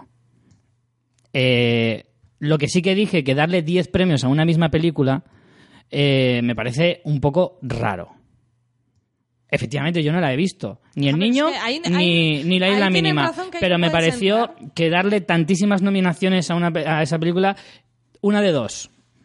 O, o entonces no es tan buen año como dice este chico, porque si si Sí, lo 10, 17 eh, nominaciones a una misma película, es que no está muy repartido. Es que el resto de películas no son tan buenas. A lo mejor La Isla Mínima sí lo es, pero el resto no. No, pero sí que ha sido un muy buen año y eso sí que se dijo en la gala. Ha sido buen año, no digo que no, pero el mejor del año, de la, películas- el mejor de cine español no lo sé. En taquilla sí, y eso Hombre, significa que más sí. público ha ido. Y, y no solo a una película, porque otros años que se Pero eso es un poco hacer trampa, porque la fiesta del cine ha ayudado mucho a eso. Da igual, pero la fiesta del cine ya lleva unos años y además... No, mm, pero no ha sido tan popular como bueno, ahora. Pero yo lo que sí que creo, sin tener datos sobre la mesa, es que cuando se han superado muchas veces eh, récords de taquilla, ha sido o ha sido un muy buen año para el cine español, ha coincidido con estrenos de torrente y cosas así. Quiero decir que era por una única película que había llevado mucha gente a las salas. En cambio, este año hemos visto varias películas que han llevado mucha gente a las salas y eso sí que es notable no solo se han conocido, o sea, por lo menos, es que eso nos pasaba, a lo mejor no habías visto las pelis, pero te sonaban, las conocías, y como a ti, la mayoría de la gente, y eso sí que ha sido distinto este año, que ha habido buena taquilla para el niño, buena taquilla para la isla mínima, buena taquilla para los ocho apellidos vascos, no un torrente nada más, que es la que hace el pico de la taquilla del cine español, ¿sabes? Sí, sí, que ha sido un buen año, yo no lo discuto. Que ya ha sido un buen año, yo no lo discuto. Y os aseguro que me hubiera gustado ver más pelis de los Goya, pero, pero por falta de tiempo y falta de, dinero a la hora de ir al cine, realmente no he podido ver más. Pero yo, yo tenía muchas ganas de ver La Isla Mínima y me quedé, y me quedé con las ganas, efectivamente. Pero yo insisto, yo no critiqué ninguna, en ningún caso las películas que no he visto. Simplemente digo que como, como tantísimas... Es que además me da rabia porque... eh, no por estos chicos en general, ¿vale? Porque, lo, porque me lo digan a mí concretamente, pero me hace mucha gracia porque cada año se critican a los premios de los Oscars cuando una película a lo mejor se lleva ocho premios ante otra que se lleva dos o ninguno. eh, y todos los años hay alguna crítica de ese tipo. Pero cuando es a los Goya no se puede criticar. Parece que los Goya son intocables, porque son los nuestros. Y no puede ser. Yo no creo que eso sea así, ¿eh? Pues yo, Yo creo que el criterio de noto, los- noto un poco de, de- de doble rasero en ese sentido El criterio de los premios se cuestionan todo. En plan, un premio es un premio, al final lo vota una gente y pff, es complicado siempre. Yo también he visto muchísimos años ver que en este tipo de premios, incluidos los nuestros, los Goya, hay mucho mamoneo, hay mucho premio al amiguito y hay mucho... Yo estaba viendo la gala con gente y la gente mm, me decía exactamente lo mismo, de decir, a mí me da la sensación de que la gente que ha votado aquí no ha visto todas las películas. No las ha visto. Ha visto algunas, pero no todas. Y efectivamente es mucho más fácil ver ocho apellidos vascos que Loreac o, o- o Magical Girl. O la isla mínima. Es más fácil ver la isla mínima que otras. Porque a mí me gustaría saber que de todos los que votan, ¿cuántos han visto eh, las otras menos votadas? Ya, eso siempre, eso Porque siempre yo- pasa. es eso una pasa. cues- yo vuelvo a decir- En los Oscar y en todos los premios pasa eso. ¿eh? Exacto. Pues Pero a eso mí es que- eso es lo que me hace dudar del criterio de la gente a la hora de dar estos votos. Es lo único que decía. Pero, repito, ni critico la isla mínima, ni el niño, ni todas las demás, porque no las he visto. La que sí que puedo criticar es Ocho apellidos vascos, que me parece una película muy sobrevalorada, que muchísima gente haya ido a verla, no la convierte en buena, porque si no, que se lo pregunten a Santiago Segura, ¿eh? toda la gente que va a ver sus películas de Torrente, y dime cuál de ellas es buena. La primera. La primera y ya está. Que efectivamente era divertida, pero a que tampoco le dieron un montón de, de, de Goyas. Porque no se los merecía, puede ser muy divertida, pero no deja de ser una peli normalita, como es el caso de Ocho Pellos Vascos, en mi opinión. Ya está. Te has desahogado. Pues sí, un poco. Pero que, oye, Bueno, pero que oye- conste que yo acepto, que me encanta que escriban, ¿eh? Incluso para darnos caña, que lo he dicho siempre. Crucifixio, tienes un nombre precioso. Y Y Hugo. Rosa, eh, no digo que no podáis tener razón, pero yo os contesto con mi opinión. Pues nada, seguiremos con este debate de los premios porque este domingo son los Oscars. Exacto. me parece que esto se va a quedar en pausa. Ahora cuéntanos la historia de amor, que Pues me ha quedado genial. Ha habido una historia de amor muy guay porque resulta que, que hablamos de Laura, ¿no? En el, en, en el- Laura Domínguez, que es una de nuestras Oyentes oyentes eh, benjaminas. Sí. Entonces hablamos de ella, ¿no? En, en- el programa, o no recuerdo muy bien. En varios programas, de Sí, hecho. no, pero digo en este, en el de ah, en el de las historias de amor, sí. Y entonces, eh, un, un- un joven... Pero lee- hay un mensaje de Laura primero. Lee primero el de Laura. Ah, sí, claro. Bueno, porque Laura nos comentó en el episodio sobre San Valentín, dice, parecéis Cupido. Yo pensaba que iba a pasar San Valentín sola y me... No, pero eso es después. No, va antes el me suyo. encontraráis y me encontraráis pareja vosotros. Lo referente Ah, a sí, Cobe- bueno, sí, que- va el suyo vale, antes. sí, perdona, es que me estoy confundiendo. Bueno, que pensaba que iba a pasar el San Valentín sola, pero que como que nosotros le pusimos aquí el especial de San Valentín. Y bueno, y después nos habla de Better, So- Better Call Saul. Me da rabia tener que esperar porque le dijimos que debería esperar mejor a ver Breaking Bad que la tenía Claro. medias. Dice, pues él es mi personaje favorito de la serie, pero la veré más adelante. Propuesta para que hagáis un mini podcast o no tan mini hablando del tráiler de Juego de Tronos y vuestras predicciones para la nueva temporada. Es que eso ya entra dentro de la sección cosas de casas. Cosas de casas. No queremos hablar nada de Juego de Tronos en fans para no restarle contenido a los de Juego de Juego de Tronos, pero tranquilos que Juego de Tronos está cerca. Está cerca, Ya se siente, ya se siente, cada, cada menos. Y entonces... ¿Y entonces qué pasó, María? Cuéntame, ¿qué pasó? Estoy súper emocionado. Entonces, un joven oyente que se llama Richie como tú. Exacto. Richie no confundir, ¿eh? Que, no soy- Richie que a mí me- lo tuve que leer varias veces para entenderlo en plan, pero si yo no he escrito esto. Eres gilipollas. ¿Eres tú? Soy No yo. soy yo. Y Richie Tellez se le presentaba a Laura y le decía, hola Laura, soy Richie Tellez en Facebook. Agrégame y podemos hablar de cine y series que te noto muy puesta y que te gusta. Richie Fintano, no te No, metas... Richie Quintano. Me ha escrito Richie Quintano con Q, además. Dice, no te metas conmigo que soy tu tocayo. Por lo de Ano, digo. Joder, no sé cómo hacer que salga mi nombre, porque no sé qué lío tenía con él. Pero el caso, leyendo entre líneas, Laura, Esto es una echada de caña en, en toda regla. Laura comentaba que estaba sola en San Valentín y que le alegramos con nuestro podcast de amor. Y entonces Richie... Pero es que además dice, eh, Laura nos decía que iba a pasar el San, el San Valentín sola y quería que le encontráramos pareja, nosotros. Claro, claro. Pues ahí lo tienes. Y entonces Richie dijo, pues agrégame al Facebook que hemos vi- he visto que tenemos aquí gustos similares. feeling, I feeling. Y lo comentamos. Y me parece fantástico. Así que, por favor, o sea, fans fiction... Mira, si Fans Fiction crea, una, crea un amor, ya, ya me puedo morir feliz. Me puedo morir feliz. Por favor, mantenernos informados porque Claro. esto es muy bonito. Laura, dale una oportunidad al amor. Que no hay persona que se llame Richie que sea mala. Hazme caso, que yo lo sé. Algunos perritos. Algún perro puede que sea cabrón. Pero los que nos llamamos Richie somos gente maravillosa. Yo lo has comprobado en este podcast. Y este chico, tiene, mira, por lo menos tiene, tiene iniciativa, tiene arrojo, es un tío valiente. Dale una oportunidad, hombre. Agrégale al Facebook como poco. es que claro, venimos de San Valentín y estamos con el amor subido. bueno, pues nada, mantenernos informados. Sí, por favor. Porque además estoy seguro que muchos oyentes ahora estarán con la intriga de saber qué habrá pasado entre Laura y Richie Tellez.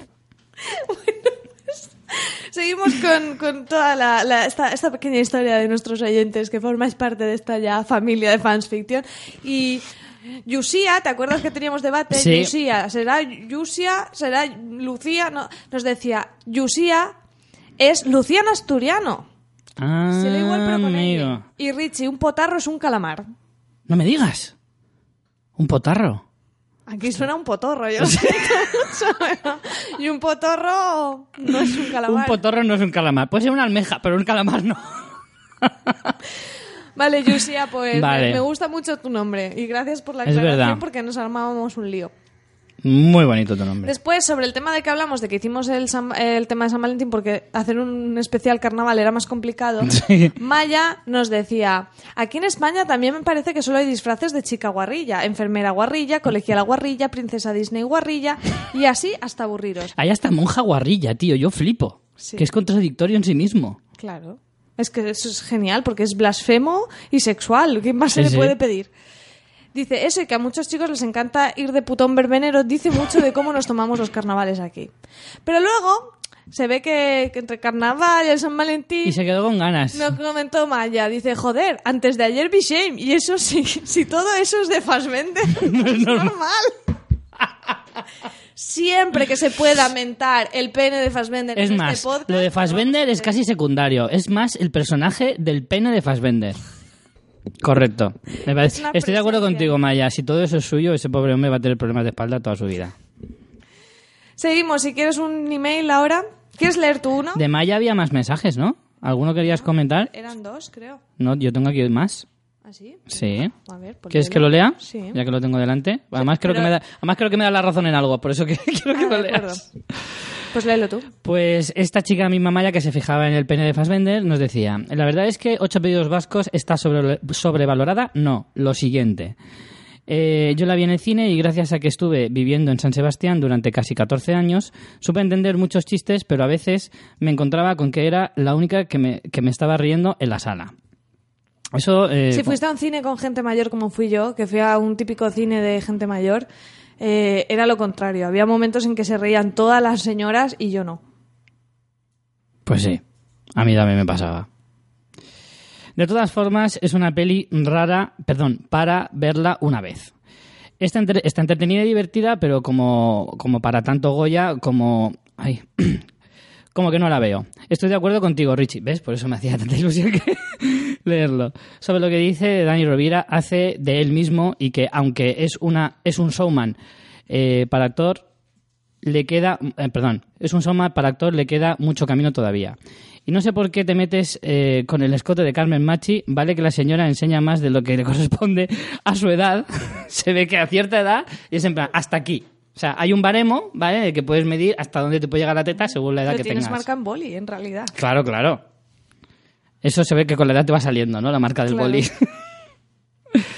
Eh, espérate que ahora me he perdido yo también. Vale, se- ah, vale. Eh, no sé, no sé si es ahí donde le ves la pega, pero tampoco es para tanto. Pero sería si tuviera unas tetas enormes y llevara ese pedazo de escote. Hombre, claro, como tiene En poquito fin. pecho aún es, es factible. Bueno, Y a ti, María, te decía que no has visto Drácula de Coppola, eso tiene delito. Sí, muchas. Uy, si empiezo a decir Fua. todas las que no he visto, me apaleáis. Desde luego, a mí también.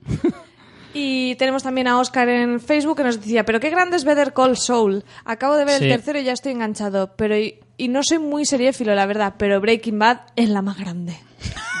Eso, el, el tono flamenco lo he puesto yo. Eh, más cositas. Tenemos... Me está gustando mucho Better Call Saul, ¿eh? Joder, yo no los que hayáis visto Breaking Bad o los que no hayáis visto Breaking Bad y no tenéis intención de verla, pues miraros Better Call Saul que os va a encantar.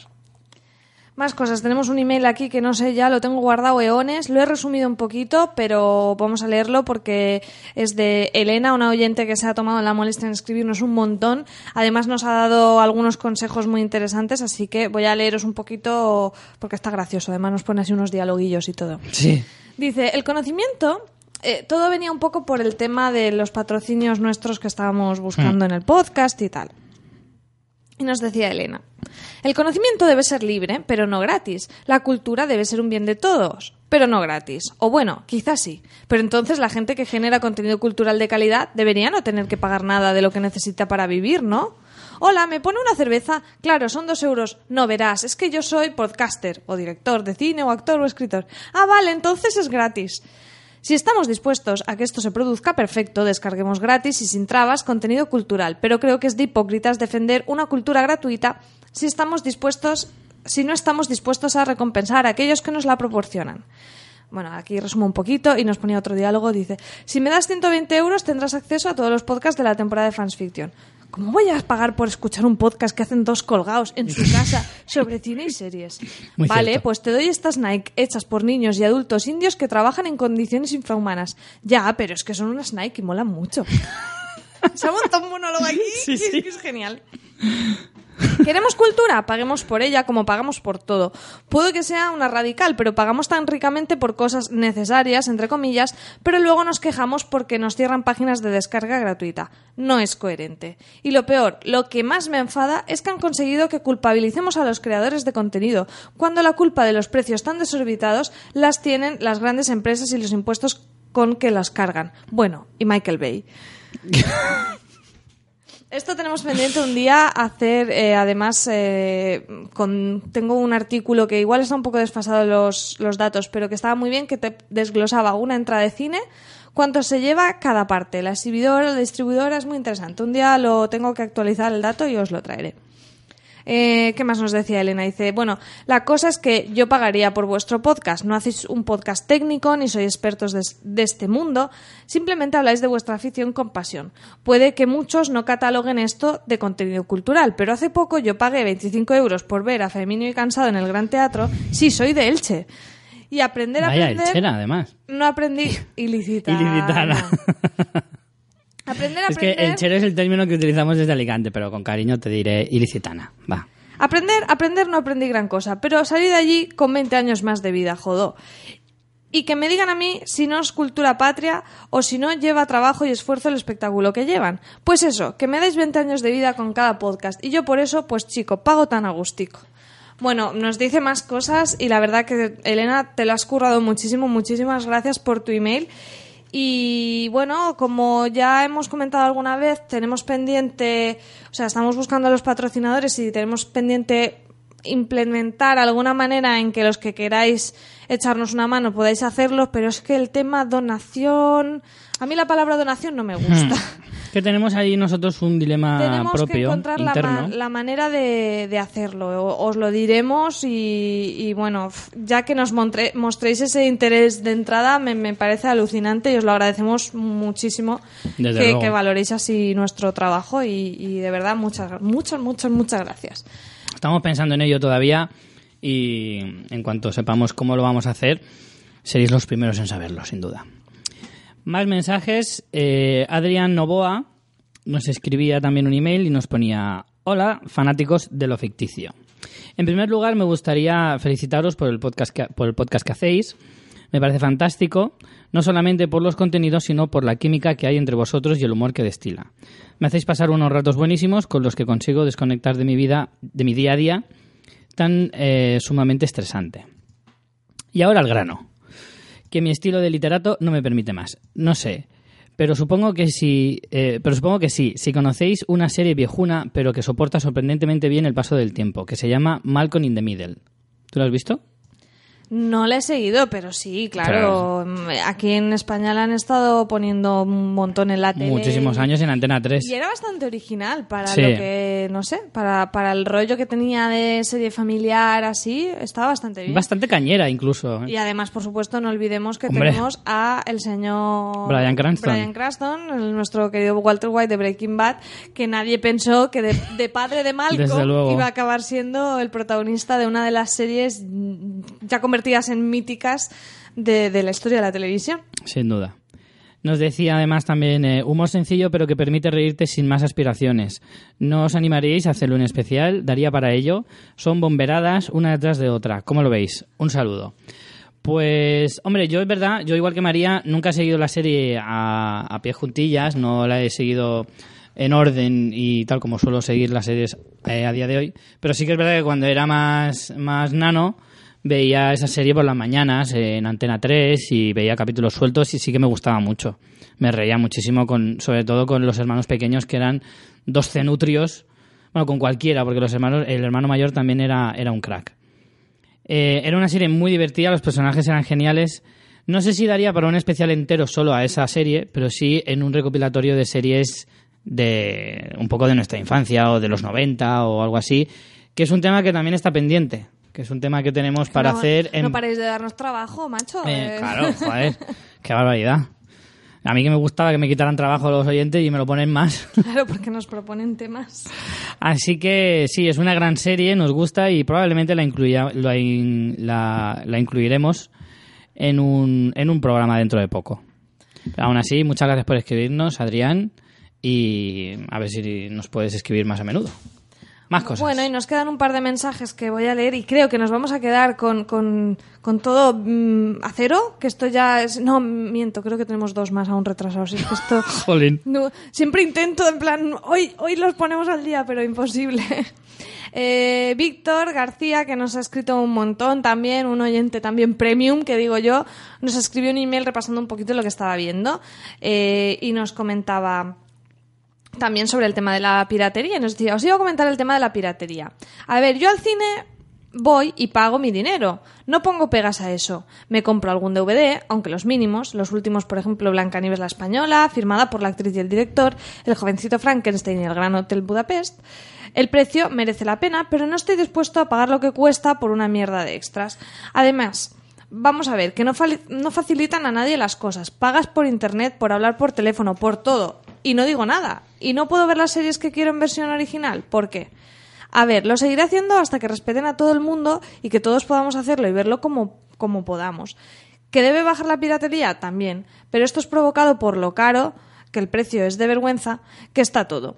Y si la cultura es de todo, que podamos verlo en la tele cuando queramos, pues no. No al control de cuatro personas, de cuatro cadenas, que no le importa lo que ponen, solo te cambian de día y horas, y horas tardías las cosas cuando les parece. Pues eso no es lo más justo. Además, tengo Spotify, me compro algún. eh, me compro dentro de mi limitada economía algún CD. Vamos, que no les voy a hacer caso. Eso era un poco su opinión sobre, sobre la piratería, un poco el equilibrio, ¿no? Un poco, pues mira, o sea, mientras también los precios sean tan desorbitados, pues entre una cosa y la otra. Y si encima me ofreces extras de mierda y versión original no, no encuentro, pues mm, ofréceme un producto de calidad. Hola, Marla. Un gato se mete en, en medio de esta conversación. ¿Tú qué opinas de la piratería, Marla? Eh, ¿Sabes que estás haciendo un podcast o ya se te ha olvidado? Y entonces también nos decía Víctor sobre algunas pelis que había visto últimamente. Decía que la teoría del todo le había gustado, que Musarañas estaba muy bien, que Big Eyes dice me ha parecido floja, la verdad. Big Hero 6, la de Disney, se queda un poco coja. Y en series nos comentaba que estaba viendo de estrenos Empire. Dice, me gusta la verdad, los chicos son guapos. Va a sonar mal, la verdad. bueno, siempre es un dato, oye. Es bueno saberlo, a lo mejor. Y Para la algunos. trama merece la pena. Y 12 monos dice que de momento la sigue, que tiene bastantes cambios respecto a la película. Y que ha terminado de ver Aníbal, le ha dice, me ha gustado mucho. Joder, los giros de guion es como que uno no, no acaba de creérselos. Y que Shameless la está viendo en la nueva temporada y que le encanta, que es un humor tan gamberro que la, que la caracteriza. O sea, nos ha hecho un repaso de, de todo, todo, todo. Sí, sí, Ahí sí. tenéis ya la- las recomendaciones. ¿Y alguna cosa más? Y tenemos uno, un último mensaje que me ha gustado un montón porque es de, de, de, vamos, de mi pueblo, de Alcoy. Ah, ¿sí? Tenemos un oyente de Alcoy.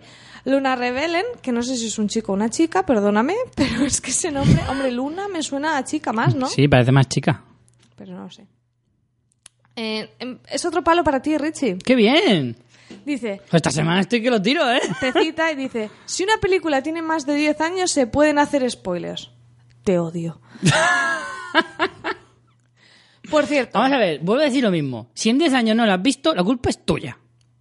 Eso te- te- me lo guardo y te voy a coger una lista de pelis que no has visto y te las voy a spoilear. Va a haber un No, a ver, programa si tú lo dedicado puedes a evitar, eso. si tú lo puedes evitar que te spoileen el final de No, sexto no, tú no lo vas a poder evitar. Vale, No pero lo si no, evitar, pero sí. si un día un- uno está hablando y de repente te dice, pues sí, Brooke Willis estaba muerto, pues te aguantas, te aguantas, haberla visto antes. Voy a preparar una lista de pelis con más de 10 años que no hayas visto y te las voy a Pero es que tú piensas, siempre tienes que estar ahí mi- mirando y tener, teniendo cuidado. Si establecemos eso como, como ley, pues ya sabes de las que puedes y las que no puedes hablar. Eso es una mierda, porque no voy a estar consultando el año de cada película. Que no, Richie, que eres un peor. Bueno, dice, por cierto, primera vez que comento, me encanta vuestro podcast. Me los estoy escuchando todos. Veo que no es ni de lejos el primer spoiler que hace Richie. Y no siempre de sus amadas películas de más de 10 años. Leer con tono asqueado y despectivo. ¿Pero cuándo he hecho spoiler? ¿Por qué? ¿A cuál se refiere? Eh, Drácula, me spoileaste. Ay, Drácula no tiene más de 10 años. Sí, pero, pero está diciendo que en otras ocasiones has hecho a otras con menos de 10 años. ¿Cuándo? Pues no llevo la Cada vez menos, ¿eh? Hace mucho que no hago ninguno. Alguna vez se me ha escapado alguna cosilla, pero leve, ni siquiera uno relevante. Una vez solté uno de Breaking Bad, gordísimo. Eso sí que es verdad. Pero, pero no, pero no, no suelo hacerlo. Ahora me, me preocupo más de no hacerlo. Me... Si sueltas un spoiler, vas a montar tú el programa y a editar un pi encima. Uf, Es justo. Es justo. por lo mismo para ti. Pues si yo no suelto spoilers. Anda que no. Nada. Alguna nada. soltado también. Aquí, que estoy curado de espanto, que se guarde las piedras en los bolsillos. Creo que no es Así era, así era el refrán. Dice, por cierto, soy de Alcoy. Hola, hola. Hola, ¿qué tal? Buenas. Por cierto, tres.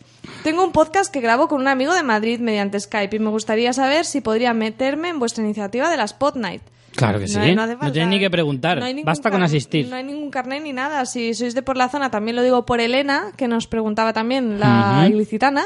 eh, seguir la cuenta de Podnights eh, barra, barra baja ALC en Twitter y ahí os informaréis de las quedadas. La próxima quedada será el sábado 28 de febrero.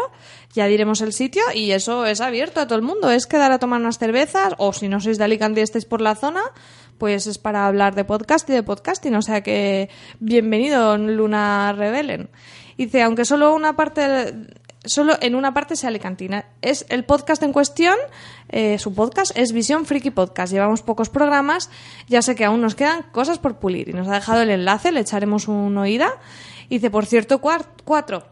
Esto es un tipo que entra a un banco con un gato en la mano y grita, que nadie se mueva, dame todo el dinero o aprieta el gatillo. ¡Hostia!